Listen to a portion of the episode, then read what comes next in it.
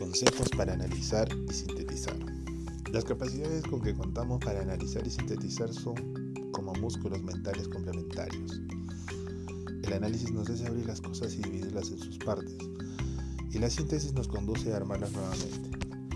Cuando marchan juntas suministran una articulación mental y un pensamiento exacto. Consejo 1. Convierta en hábito tener conciencia de cómo hace para dividir mentalmente su experiencia. ¿Qué categorías emplea usted para ordenar sus observaciones? Consejo 2. Reconozca las pautas de que sirven para poner el mundo en orden. Practique los ejercicios para cambiar los puntos de vista.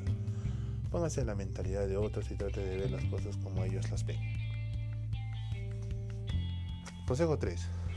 Emplee un método científico siempre que pueda. No crea que las cosas buenas a primeras. Obsérvelas con mucho cuidado, ponga a prueba las ideas. Esté dispuesto a ajustar su opinión sobre la base de la evidencia que pueda recoger.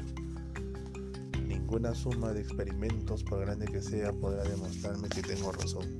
Un solo experimento será suficiente para probarme que estoy equivocado. Albert Einstein